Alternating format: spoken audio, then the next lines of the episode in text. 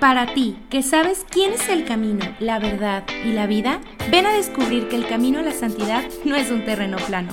Yo soy Berenice García y te invito a escalar este relieve al cielo. Hola, bienvenidos otra vez, otra vez, otra vez a Relieve al Cielo. Y pues bueno, realmente eh, pareciera que empecé yo con una temporada bien diseñada, bien dicha, no va a haber estas personas, va a haber estos temas pero pues Dios siempre hace lo de la suya, siempre mueve, siempre cambia. Conforme yo les he dicho que Relieve al Cielo es casi casi un diario espiritual para mí, conforme van pasando las situaciones en mi vida es como, ay, esto también lo quiero compartir con los demás y por eso, pues bueno, el tema de hoy es un tema que de hecho me viene resonando desde hace mucho tiempo. Creo que fue desde que se legalizó el aborto en Oaxaca porque yo veía muchos, digamos, de parte de las personas pro aborto que decían, pues ustedes no son pro vida, son pro parto, nos decían muchas veces, ¿no? Porque a ustedes no les importa la vida, a ustedes solo les importa que nazca. Y una frase que me llegó mucho que decía, una vida no se salva solo con dejarla nacer. Y yo decía, rayos, pues sí es cierto. es verdad, una vida no se salva solo con dejarla nacer, porque dónde va a estar su calidad de vida, su dignidad como persona, y no solo del bebé, sino de la madre o incluso del padre. Y, en ese conflicto yo recuerdo que le empecé a preguntar a amigos, ¿no? Oye, pues yo en mi ignorancia, porque pues ignorante yo, decía, oye, ¿y si es cierto qué estamos haciendo, no? O sea, además de, de marchas y todo eso, nos, ¿qué estamos haciendo normalmente o qué se está haciendo? Y muchos me decían, no, pues en tu familia, en tu casa. Sí, sí, sí, sí, sí, padrísimo. Pero socialmente, hacia afuera, ¿qué estamos haciendo? Y era como, pues, ¿de qué lado estás? Y yo, no, pues estoy del lado de, defender la vida, pero pues, ¿qué estamos haciendo? No, no, no, ya te estás haciendo feminista, no, me dijo un montón de cosas y yo, no, solamente quiero ser total que nadie me supo responder. Nadie me supo decir, ah, mira, existen estas asociaciones, mira, está esto, estamos, eh, se está defendiendo con tal movimiento, etcétera. Nadie me supo responder y yo, pues claro, o sea, tampoco se trata de que, ay, si nadie me responde, pues no, más o menos ahí empecé como a querer buscar, ver que sí existen asociaciones, etcétera, pero me abrió esta conciencia de decir, ¿es cierto que somos pro vida o solamente estamos, pues somos pro vida de pañuelo azul, ¿no? De decir, yo defiendo la vida, pero realmente si ya que lo tengas ya no me interesa. Y oye, no se trata de decir que entonces ya no seamos pro vida, no, se trata de que busquemos ser un pro vida completo y que sepamos realmente lo que estamos haciendo. Y pues bueno, realmente yo no soy tampoco muy sabia en este tema, ya más o menos como lo que he ido viendo. Así que el día de hoy pues invité a una persona que seguramente la han visto en sus redes sociales o estás aquí por sus redes sociales, que es eh, Fer Barreto, que está encargada de No la típica feminista, por ahí es una cuenta que si no la sigues, síguela en este momento, búscala en, en Instagram, No la típica feminista. Y dice, pues una feminista, para empezar, católica y feminista, que de repente eso nos puede decir, pero ¿cómo eso no se puede? Bueno, pues podemos ver a través de esta cuenta que se puede ser católico y a la vez defender los derechos de la mujer y de las personas en general. Así que bueno, ya después de tanto choro, Fer, ¿cómo estás? Hola, Bere, muy feliz de que me hayas invitado a tu podcast. Me encanta escucharte y lo que dices de que este se ha vuelto un, una especie de diario espiritual. O sea, qué necesario que ojalá que, que todos tomemos ese ejemplo, quizá no en un podcast, pero sí de llevar un diario espiritual, porque es importante ir viendo como estas emociones del Espíritu Santo, ¿no? En nuestras vidas y se me hace padrísimo y mil gracias por invitarme, me encanta además el tema. No, gracias a ti, sobre todo eso de compartir, porque Dios, yo creo que cuando Dios nos da herramientas para algo, es importantísimo compartirlas porque nunca sabemos la lucha que el otro está teniendo. Pues, ver, platícanos un poquito de ti primero, quién eres, a qué te dedicas, para que sepamos con quién estamos hablando. Claro que sí. Bueno, yo soy Fer Barreto, soy de Irapuato, Guanajuato, México, en el Bajío. Em, soy la mayor de tres hijos y soy hija de, dos personas que fueron papás sin planearlo, siendo adolescentes. Eh, mi mamá tenía 17, mi papá 18 cuando se embarazaron. Y la verdad es que son dos personas tremendamente generosas y tremendamente valientes, ¿no? Eh, durante mucho tiempo a mí me causaba mil conflicto porque yo sentía esta, este tema como medio de culpabilidad, ¿no? Como le arruiné la vida a mis papás. Eh, pero la verdad es que ellos me han enseñado este, mm, esta visión de que una cosa es tener un embarazo no planeado y la otra es que después no, digamos que, que abrazas a esa vida, ¿no? Y que puedes tener una familia increíblemente hermosa em, que abraza el sacrificio al mismo tiempo que abraza pues la plenitud de, que trae una familia, ¿no? Entonces, bueno, esto se me hace importante decirlo, casi no lo he dicho en, en redes y se me hace padre contarlo porque yo creo que mi visión del ser pro vida nace también de esta necesidad de decir, pues yo fui una niña no planeada, ¿no? Eh, en un contexto complicadito. Eh, bueno, además estudié administración pública, me encantan los temas de política, de políticas públicas, programas sociales y todo eso. Después estudié sociología. Así fue como que me fui metiendo a los temas del feminismo, a la par de temas más amplios como de políticas sociales, políticas de pobreza, eh, la política en general, qué es lo que hacen los congresos, por ejemplo, ¿no? Entonces son temas que me han gustado mucho desde hace mucho tiempo y que pues ahora los estoy viendo reflejados en mi misión de vida, que es pues la construcción de este nuevo feminismo, que para mí fue un llamado importantísimo. Si ustedes se van a, la encíclica eh, El Evangelio de la Vida de San Juan Pablo II, van a ver este llamado de mujeres las invito a formar un nuevo feminismo. Y cuando yo lo leí, para mí fue muy personal. Fue como una invitación personalísima que me hacía el Espíritu Santo. Y pues así nació ¿no? la típica feminista de inquietudes mías, eh, personales, de una búsqueda en la que no encontraba respuestas como católica, pero tampoco como feminista. ¿no? Entonces, la verdad es que yo me he sentido feminista desde hace ya mucho tiempo, pero también me he sentido profundamente católica, sobre todo en los últimos años, ¿no? De un encuentro con Jesús más profundo, de un entender mi fe y de por qué la iglesia te invita a ciertas cosas que de pronto no entendemos, ¿no? Y pues así nace el proyecto. Eh, lo que tú decías en, eh, eh, un poco este, al principio, en esta búsqueda de, de formar puentes, de que a veces no los vemos tan claros entre feminismo y catolicismo, pues para mí fueron clarísimos, sobre todo estudiando la maestría en sociología. La verdad, yo, yo veía esta necesidad de que alguien les dijera a los católicos y a, y a, las feministas, oigan, tienen más en común de lo que ustedes creen, ¿no? Entonces, bueno, así también se, se vuelve un poco la forma de llegarle a las personas a través de ir visibilizando estos puentes y también incluso de visibilizar estas zonas en las que ni feministas ni comunidad católica estamos dando en el clavo, a mi parecer, ¿no? Desde mi humilde opinión. Entonces, pues un poquito de, de cuál ha sido mi misión en estos últimos meses y quién soy, así brevemente.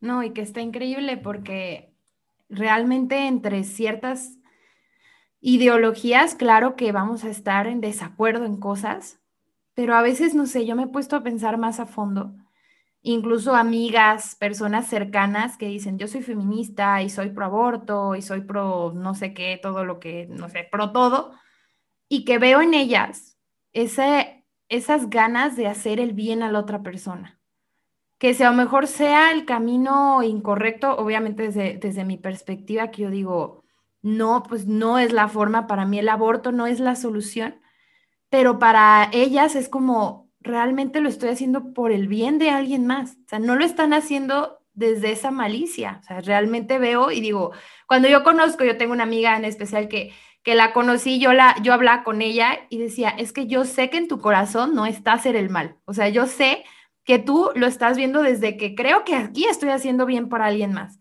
Y ese quiero hacer el bien para alguien más es lo que debemos ir a tocar para decir, ok, de aquí, ¿qué otro bien podemos hacer? A lo mejor, pues el aborto no, pero ¿cuál es entonces el bien, no? Y que es ahí donde creo que nos hemos cerrado mucho, nos hemos cerrado mucho en, en, en, no, no, no, el aborto está mal y ya, ¿ok? Pero entonces, ¿qué? ¿Qué ofrecemos? Y eso es algo que nos alegan mucho a veces, ¿no? Y bueno, entonces, ¿cuál es tu solución? No, pues no sé, ah, ok. Entonces, ¿tú qué opinas, Ferde? Entonces, ok, ¿cómo podemos pasar de ser solamente provida de pañuelo azul a también otorgar este, esta otra oportunidad? tomando en cuenta que pues la mujer, a ver, yo muy personalmente cuando me embaracé, y creo que lo mencioné también en el episodio pasado, yo personalmente pude entender, no significa que yo lo fuera a hacer, pero pude entender por qué una mujer en su miedo, en su angustia, en su terror, decide y quiere abortar. Y es muy fácil para muchos decir, ay, pues es que ya, si ya abriste las piernas y ya hiciste esto, pues ya, es muy fácil hablar desde allá afuera y cuando estás ahí es, yo dije, logro entender por qué, pero pues qué soluciones o qué otra cosa le podemos brindar a la mujer. Diste en un punto importantísimo. Yo creo que es distinto cuando nos acercamos al tema del aborto desde esta mirada de juicio a cuando nos acercamos desde una mirada de la empatía. Y justamente em, diste un punto importantísimo, ¿no? El embarazo pone en un estado de vulnerabilidad físico, emocional, hasta económico a las mujeres. Y quien no lo quiera ver, pues es que o nunca estado embarazada o no conoce a una mujer embarazada. Y más en un país en el que muchísimas madres son madres solteras, son madres pobres, son madres sin estudios eh, y son madres juzgadas por, sus comunidades, ¿no?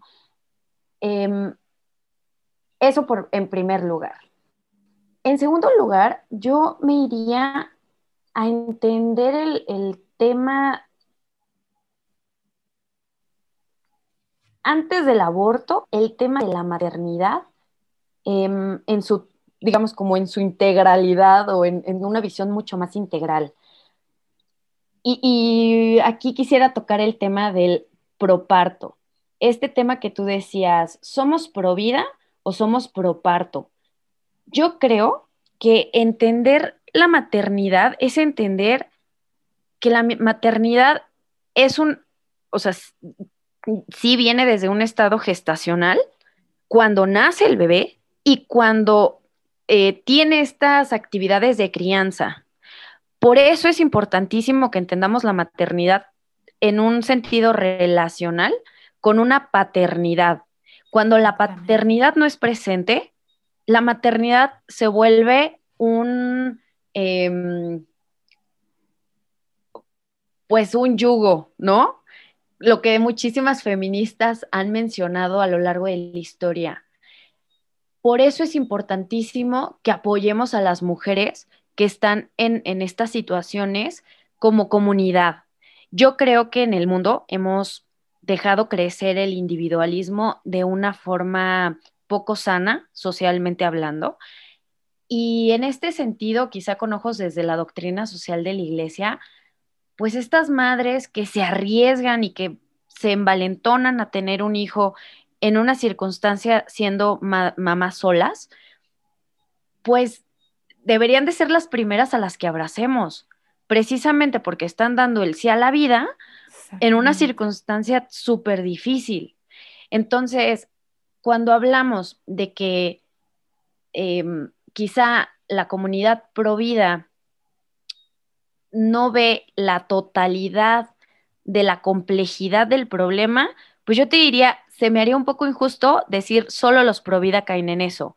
Yo creo que hoy, más que nunca, las feministas también caen en ese reduccionismo. ¿No? Así como podríamos decir, bueno, ¿y después del parto qué? pues después de la legalización del aborto, ¿qué? Entonces, a mí se me hace muy importante entender estos fenómenos como un paso atrás y un paso adelante, ¿no? ¿Cómo, cómo lo ves? y es que es totalmente así, porque ¿cuántos o sea, ¿cuántos memes no existen? ¿Cuántas cosas no se hacen cuando que la mamá soltera, que este eh, que ahora la mamá luchona, o sea, cuántas cosas no hay y que parece un humor, que, ay, ¿qué tiene? O sea, sobre todo los mexicanos, ¿no? Bueno, no sé, a lo mejor estoy juzgando, pero somos desde de ese humor de, pues, ¿qué tiene? No es un comentario, uy, qué sensible, pero es que no sabes, o sea, no sabes lo que le cuesta a esa persona llegar a tomar esa decisión y decir, yo le quiero decir sí a la vida independientemente de que esté sola. Y déjate de que no esté la pareja. ¿Cuántas mujeres no, sus propias familias también le dan la espalda? Yo a veces decía, ok, yo no aborté, pero gracias a Dios tengo a mi familia que, está ahí, tengo a mi pareja, tengo a alguien que, que yo no quiero decir, no, yo jamás yo, yo quiero decir que jamás abortaría, pero yo no soy una persona en una situación tan vulnerable que no tenga ni familia, ni pareja, ni un trabajo, ni un... Y que todavía el yugo, como dices, de la sociedad de, pues entonces, ¿para qué abriste las piernas? Pues entonces no sé qué. ¿Cómo llega a eso? Y totalmente, el aborto realmente es esa solución de, bueno, está bien, entonces aborta y ya te quitas de todos los problemas, ya es esa solución o podemos ofrecer más. ¿Qué opinas? No, totalmente se pueden ofrecer más. Mira, hace, hace unos días compartimos una publicación en el Instagram de No la Típica Feminista, que, paréntesis, por favor vayan a seguirlo porque estamos intentando eh, hacer contenido de calidad para todos. Eh, y una de las cosas que pusimos, uno de los datos que dimos, fue que 8 de cada 10 mamás trabajadoras no tienen acceso a guarderías. Y en un país en el que el 41% de la población vive en pobreza, tiene mala remuneración, tiene pésimo eh, acceso a servicios públicos, sobre todo en las zonas más marginadas del país, pues te dice mucho de las prioridades de tanto de las feministas también como de la sociedad en general y de los gobiernos. Yo lo he visto desde el estudio de las políticas públicas. Em, cuando se hacen estas críticas tanto al aborto como a la defensa de la vida, se hace muchas veces desde la parte más ideológica y no desde la parte más realista y desde la evidencia. Y, hablo de los dos bandos, ¿no? Yo creo que de verdad tenemos que superar esta, eh, esta dialéctica y es, estos debates que se quedan en, en la superficialidad y que se quedan en el meme, que se quedan en el like, se quedan en, la historia de Instagram. ¿Qué estamos haciendo en la realidad? Porque a mí me, o sea, la verdad sí me em, escandaliza un poquito que no pasemos del, tema meramente legal del, del aborto. A ver, jamás voy a estar a favor de la legalización del aborto, tampoco estoy a favor de la penalización de, digamos, em, de una mujer que en un estado de vulnerabilidad tenga que entrar a la cárcel. Yo entiendo que el Código Penal, por ejemplo, no, eh, no, no, pone una pena, eh, o sea, no mete a la cárcel a las mujeres que abortan por una violación, por ejemplo. Sin embargo, hay muchísimas ambigüedades en las que pues algunas de las penas son, em, por ejemplo, apoyo psicológico o eh, alguna especie de servicio social para la mujer. No hay ningún tipo de penalización, por así decirlo, a los hombres que abandonan a estas mujeres en el embarazo. Entonces, estamos dejando la discusión en la, digamos, en la parte más superficial incluso del ámbito legal y no hay ningún tipo mm, como de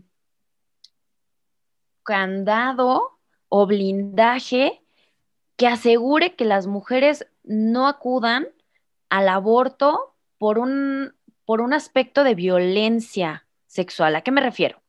Si un hombre obliga a una mujer a abortar en la Ciudad de México, donde es legal, no pasa nada. Entonces, eh, digamos, el código penal te dice que nadie puede obligar a una mujer a abortar, pero ¿qué es lo que puede llegar a pasar?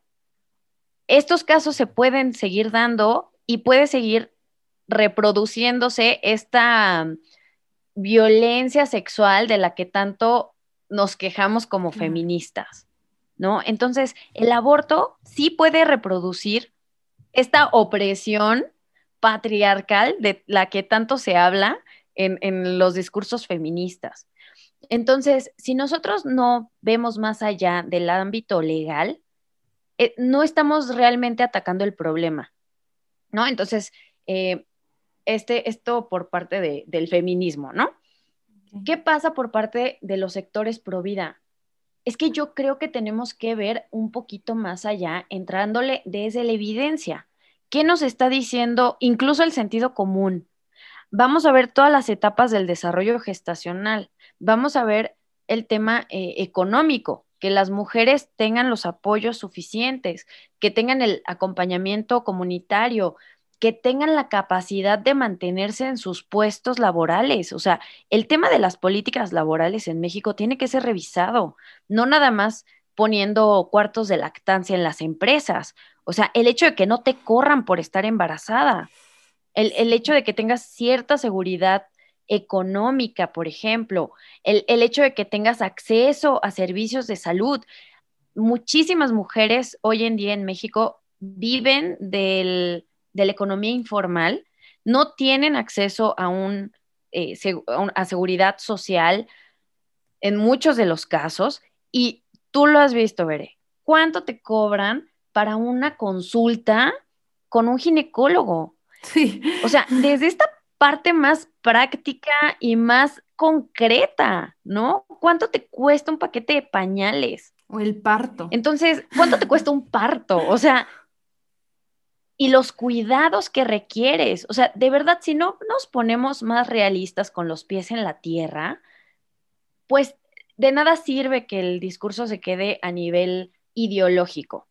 Y otra cosa que a mí, la verdad, me ha movido mucho en los últimos años, es que con el tema del aborto tenemos que pasar hacia otro tipo de soluciones. ¿Qué pasa cuando la mujer realmente no puede o no quiere quedarse con el bebé, pero decide dar a luz. ¿Cuántos de nosotros, personas pro vida, estamos abiertos, por ejemplo, a la adopción? Y de ponerlo como una solución seria y como una alternativa de decir, sí, estoy dispuesto, como, o sea, estamos dispuestos como familia a adoptar a uno o dos niños. Eso es muy fuerte y es una es una pregunta que nos interpela porque además nadie conocemos el tema, nadie sabemos, eh, digamos, incluso los requisitos de, adopción y, e incluso de pronto nos entra el miedo un poco desde el prejuicio y los estereotipos. ¿Cómo me va a salir? De, ay, no, ¿cómo me va a salir? ¿Y qué tal si los genes son malísimos? ¿Y qué tal si los papás eran quién sabe cómo? A ver, mundo pro vida? ¿Qué tanto estamos dispuestos a coger la vida siempre? ¿No? Sobre todo de estos pequeños abandonados. Entonces, yo siento que hay más preguntas que respuestas. Sí. Em, pero creo que tenemos que abrir la discusión. Y ser conscientes. O sea, yo lo que más siempre digo es que es es simplemente el hecho de ser conscientes, de decir, a ver, o sea, ahora a mí me toca o qué me toca a mí hacer o cómo volteo a ver desde, como tú dices, desde la empatía. Y que sabes qué, que ha sido también un discurso muy dirigido a la mujer. Y ok, pues sí, la mujer se embaraza, la mujer lo tiene esos nueve meses, la mujer es la que lo va a parir. Claro que es como tú dices, la verdad es que cuando dicen, es que no, ¿cómo no somos vulnerables cuando estamos embarazadas? Claro que sí. Claro que sí. Y a ver, el que seamos vulnerables no significa que seamos menos dignas o menos valiosas o menos no sé qué. O sea, el que seamos vulnerables implica que físicamente hay días que no puedes ni con tu vida, que no puedes ni agarrar la escoba para barrer porque te sientes fatal. Psicológicamente, eh, pues eh, son un montón de cambios en tus hormonas. Es un shock social, emocional, que si la familia, que si los amigos, que si esto. Y eso hablando que fuera un, embarazo no planeado, fuera de un matrimonio, etcétera. Y aún así, aún así dentro de un matrimonio que todo se hizo bien, todo se como, como sea, Aún así está él, otro hijo, ¿cómo que vas a tener otro hijo? Oye, y segura que sí tienen el dinero, oye, y, son un montón de comentarios que digo, bueno, entonces sí estamos a favor de la vida o no. Y, y hubo, el otro día lo estaba buscando y no lo encontré, pero, pero me acuerdo perfectamente que lo leí en algún lado, que el Papa Francisco decía, cuando veas una mujer embarazada, siempre da la esperanza. Y la otra vez lo estaba buscando y no lo encontré, pero me acuerdo que cuando lo vi me emocionó mucho porque dije, claro, o sea, la mujer embarazada lo que menos necesita es, es escuchar que lo que hizo bien o lo que hizo mal o lo que, lo que sea. Lo que necesita es escuchar esperanza de esa nueva vida que está dando y de qué soluciones va a tener de ahora en adelante. O sea, eso necesita de que una persona que le diga, venga, o sea, yo sé que tú puedes y no solo tú puedes, sino que va a haber, va a haber este apoyo para sacar adelante, que, y que claro que la mujer, la mamá, va a tener una carga más grande, desde físicamente, emocionalmente y todo, pero se nos olvida, y me gustó mucho cuando fue el drinking que dijo Marco Lomeno, se nos olvida que son tres vidas, la madre, el hijo y el papá.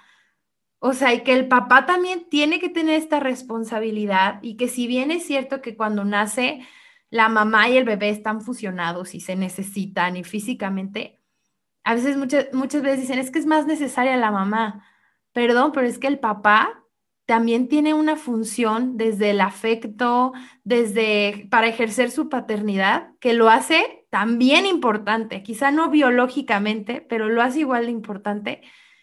Y es un discurso que se ha ido más a la mujer, a la mujer, a la mujer, y tú tienes, y cómo le vas a hacer. Y, y el hombre le quitamos esa, no solamente responsabilidad, no solo el decir, hey, te tienes que hacer cargo, sino ese papel de, tú también estás involucrado. Como he escuchado últimamente, creo que ahorita hay un caso en Argentina, otro en Colombia, de papás que quieren pedir que no aborten a sus hijos y aún así es, no, porque es mi decisión.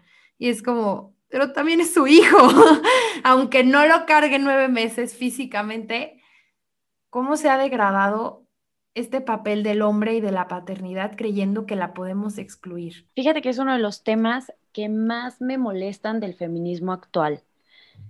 Tanta, tanto se ha dicho sobre el tema de las paternidades responsables, de la necesidad de que los hombres asuman su responsabilidad ante la paternidad. Y después, o sea, llegan estos colectivos feministas diciendo, es mi vientre, solo yo elijo y solo yo elijo sobre la vida del hijo. Em, y tú, hombre, no puedes decir nada, pues es que no están entendiendo que nos están dando un balazo en el pie a las mujeres. Y, y, digamos, están yendo en contra de lo que muchas otras feministas han luchado para decir, sí necesitamos hombres que se comprometan con su rol de padres. Y un bebé no se da por obra de magia, o sea, en, en el acto participan dos, y en esos dos también, así como hoy muchísimas madres solteras están luchando para que estos hombres se hagan cargo de este gran trabajo de, crianza, de lo que es criar un ser humano. O sea, no pueden llegar otras mujeres a decir, tu voz no vale. O sea, es que es simplemente una contradicción y es ridículo. O sea, es cierto, el cuerpo de la mujer con la maternidad sufre cambios y, es un sacrificio, que si no se vive desde el amor, totalmente es una lucha tremenda. Pero por eso, o sea, al final, esta lucha tiene que ser relacional.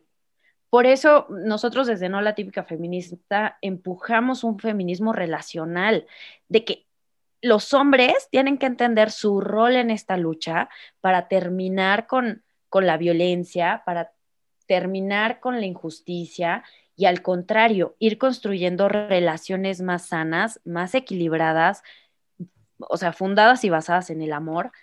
Eh, y, bueno, es todo un reto, por supuesto, porque bueno, las relaciones humanas no son fáciles, ¿no? Y, una relación en la que, digamos, em, está basada en pues digamos, como a lo mejor no en los, en los valores correctos, ¿no? O sea, yo conozco casos de, personas que abortaron, eh, que estaban en una relación tremendamente tóxica y que abortaron porque decían, ¿cómo voy a traer a una vida en, como en estas circunstancias? Y, y claro que a mí me ha hecho pensar el cómo le hacemos. ¿Cómo le hacemos? Porque no es cierto, no todos los abortos se dan en circunstancias de vulnerabilidad económica o de vulnerabilidad eh, física, quizá, pero sí de vulnerabilidad emocional y de la relación, ¿no? Psicológica de la mamá incluso, en, una relación de violencia emocional, de violencia, em, pues sí, de una dependencia eh, psicológica, que también tenemos que voltear a ver qué pasa con esos casos, ¿no? Y, y que yo creo que el feminismo se ha quedado muy corto en dar soluciones también. Entonces, nos eh, parece como que el feminismo se está centrando solamente en aquellas mujeres que, que deciden, ¿no?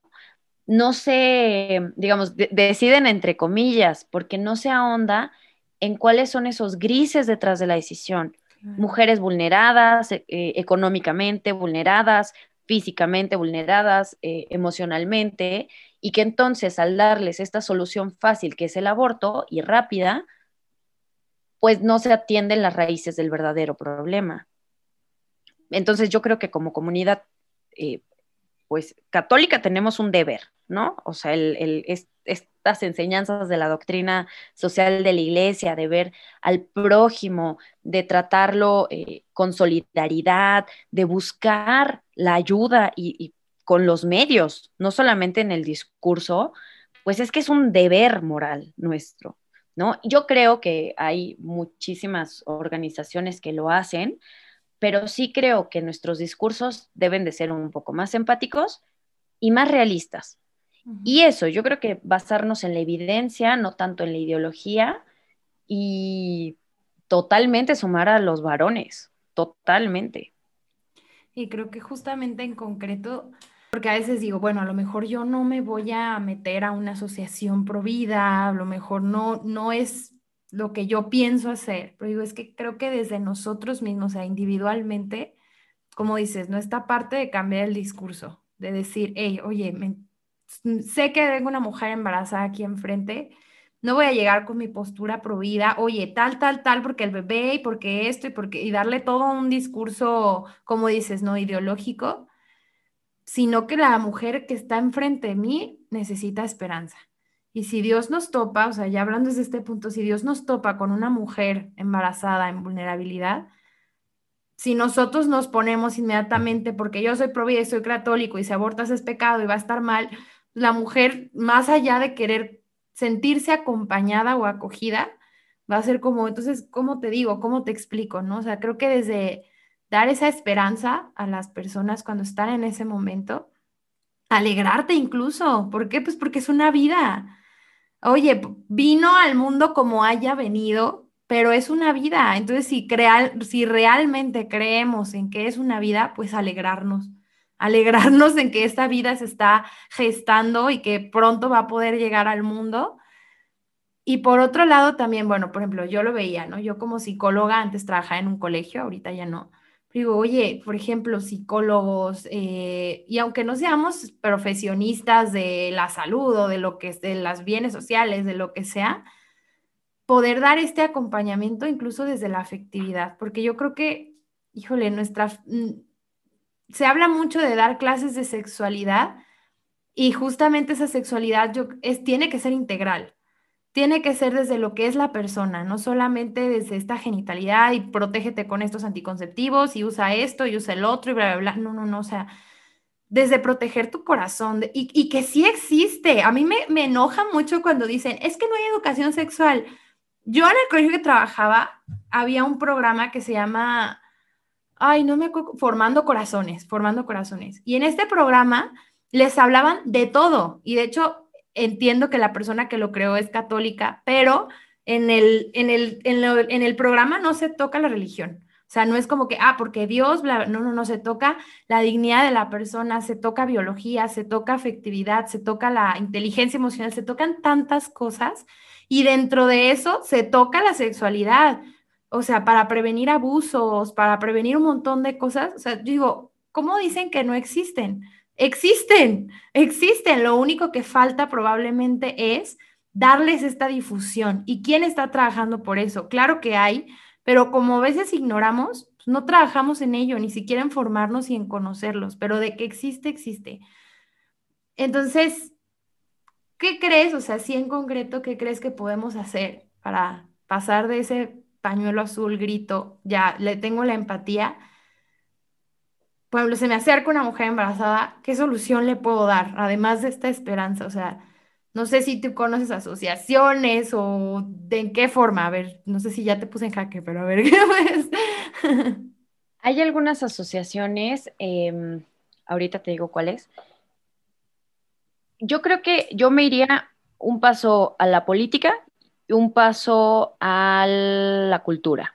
Uno, mencionaste tú hace rato algo muy importante, el tema de dar esperanza traducida en discursos de eh, un enfoque positivo de la crianza y un enfoque positivo de la maternidad y de los niños incluso. O sea, este, este, esta idea de que los niños son una bendición, pues hay que creérnoslas, ¿no? Y este, también sobre todo el tema de que no es una condena, esto de, ah, ya quedó embarazada, ¿no? No, o sea, el, decir, oye, que pues bueno, ánimo, es un reto, pero ¿en qué te puedo ayudar? Yo creo que eh, sí hay ciertas cuestiones que tenemos que ir cambiando. El decir, ay, ¿y ahora qué va a pasar con tu trabajo? ¿No? Pues hay que dar, eh, eh, digamos, esto, esto es importante que vaya cambiando. Desde la parte de la política, yo creo que necesitamos exigir mejores políticas públicas que abracen la maternidad. ¿no? En cuestión de guarderías, en cuestión de licencias de maternidad, de licencias de paternidad pagadas para mamás y papás, em, informarnos más al respecto, pensar, por ejemplo, em, políticas para la primera infancia. ¿Qué pasa, por ejemplo, con, con estas mamás que quieren dedicarse a criar a sus hijos, pero pues no tienen los medios para, para tener un trabajo eh, quizá de medio tiempo. O sea, no les alcanza con eso, ¿no? Y luego son juzgadas eh, de malas madres por dejar a sus hijos. Claro, claro. O sea, hay que revisar como en, a, nuestro alrededor cuáles son estos discursos que condenan a las mujeres más que apoyan. O sea, esta idea de, ay, ¿a poco ya le quitaste eh, la leche materna? O, ay, ¿a poco sigues dándole leche materna? O sea, no hay mamá que no sea juzgada por las decisiones que toma con sus hijos.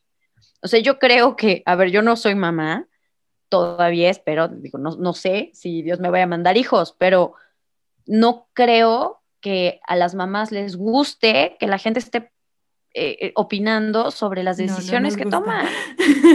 Exacto. Entonces, bueno, eso, como el de verdad hay que cambiar el chip que tenemos respecto a la maternidad, ¿no? Hoy creo que además tenemos este, esta gran presión sobre la vida profesional, ¿no? Parece como que el feminismo solamente empujó una visión de desarrollo de la mujer y es el profesional. Y yo creo que tenemos que ir empujando, eh, al menos desde no la típica, intentamos ir cambiando esto, ir empujando narrativas e ir empujando una visión más integral de la mujer, de decir una mujer es completamente plena, también si elige eh, un, estilo de vida maternal que abraza a la familia, de ama de casa, que se dedica a la crianza y sigue siendo una fregona, ¿no?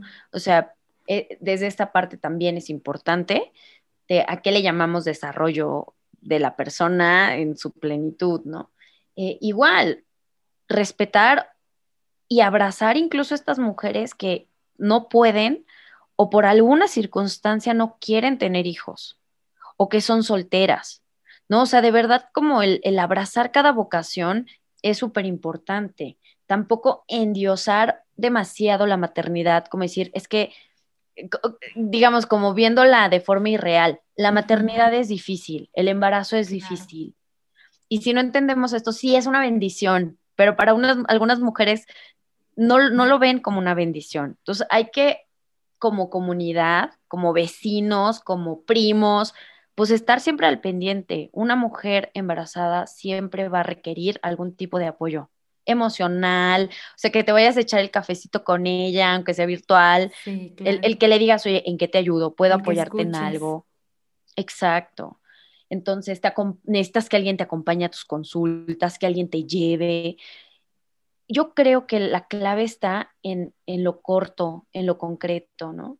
Y, claro, mira, ahora vienen las, las elecciones y te soy honesta, a mí me gustaría que se hablara más de estos temas y que se les exigiera más a los candidatos. Por eso me refiero, o sea, desde la política también hay que empujarlo, ¿no? Que, estemos informados, que estemos, eh, pues sí, sensibilizados a todas estas temáticas para poder exigirle a nuestros candidatos, oye, y a las mamás que, ¿no? Entonces, yo desconfiaría de un discurso que reduce la política en pro de la mujer solo al aborto. Claro. ¿No? Para empezar, como feminista y como católica. Totalmente. Y bueno, de organizaciones que apoyan a, mamás embarazadas, eh, una es BIFAC, eh, que sobre todo pues, va acompañando a mujeres en, eh, en estados vulnerables.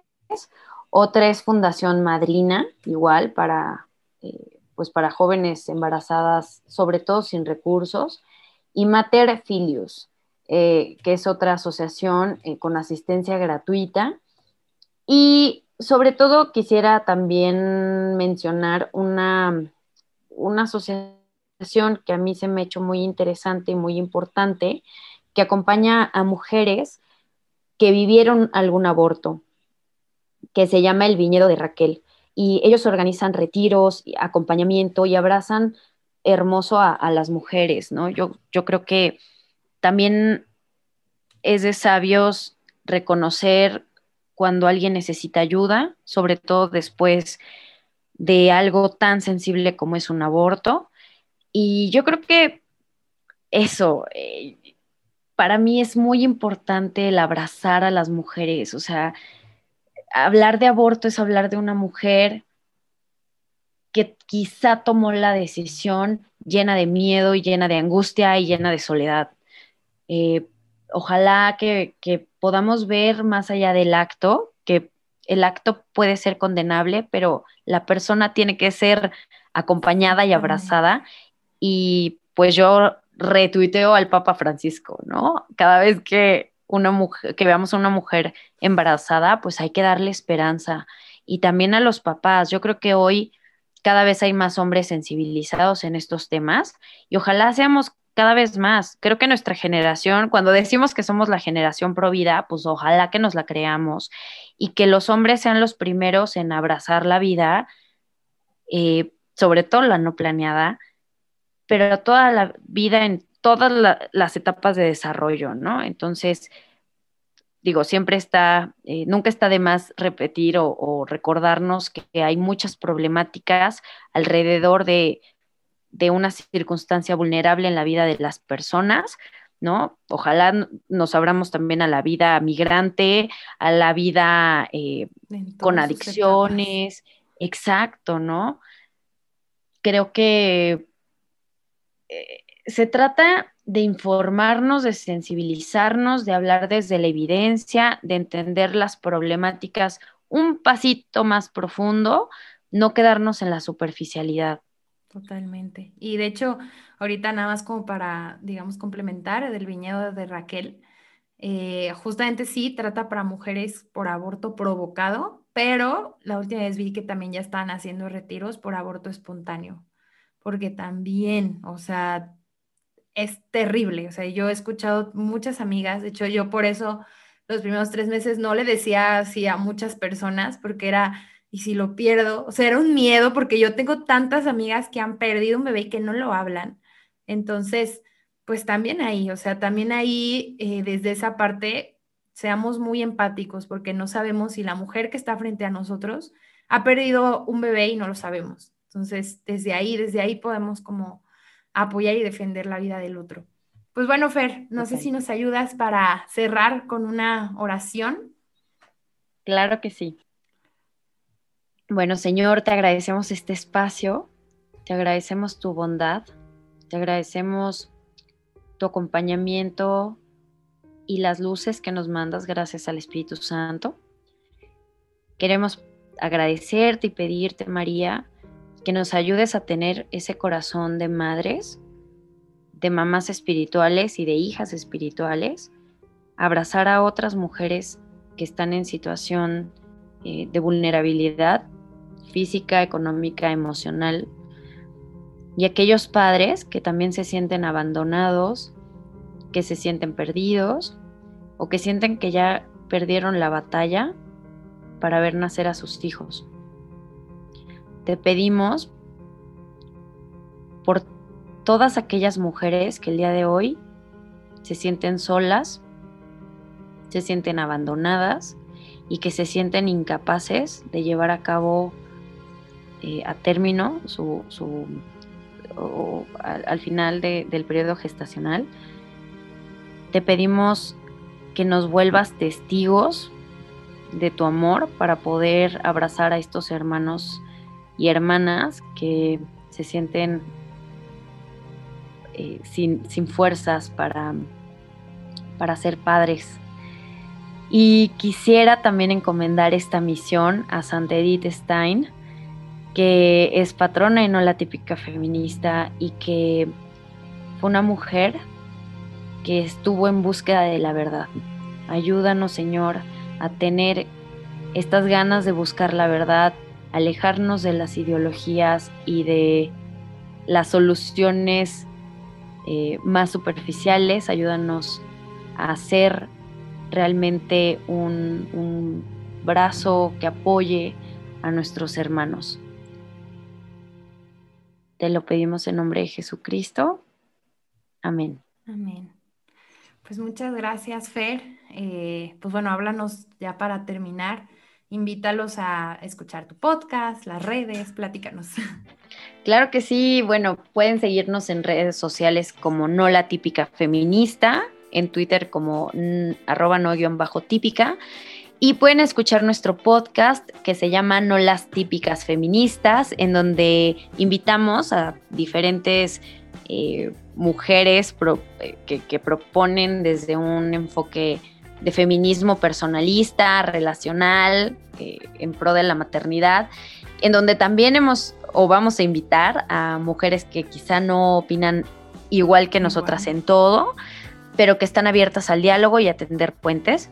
Y la verdad es que nuestros temas han estado muy padres. Ojalá que, les ayuden tanto como a nosotras nos han ayudado para ir formando este nuevo feminismo del que habló San Juan Pablo II en la encíclica El Evangelio de la Vida. Ojalá que sea de mucho provecho para muchos de ustedes y pues escríbanos también todas sus inquietudes, dudas, comentarios. Estamos súper abiertas a escucharlos, a leerlos y pues por ahí nos vemos en redes sociales. Muchísimas gracias, Bere, también por tu invitación. No, gracias a ti y, qué misión tan grande estás, estás atendiendo a ese llamado, de verdad te felicito. Y pues bueno, muchas gracias a ti, gracias a todos los que escuchan. Yo creo que este episodio, digo, yo siempre digo eso, pero es que este episodio hay que compartirlo porque se trata de ser conscientes de algo tan importante, de algo que le damos tanta lucha y tanta voz. Pues bueno, hay que saber eh, desde esas herramientas. Y nos vemos en un próximo episodio de Relieve al Cielo. Bye. Gracias por escuchar este episodio. Si te gustó, ayúdanos a compartirlo en tus redes sociales y síguenos en Instagram, Facebook y YouTube como Relieve al Cielo. Y a mí en Instagram como Bere García 320. Y sigamos escalando juntos este Relieve al Cielo.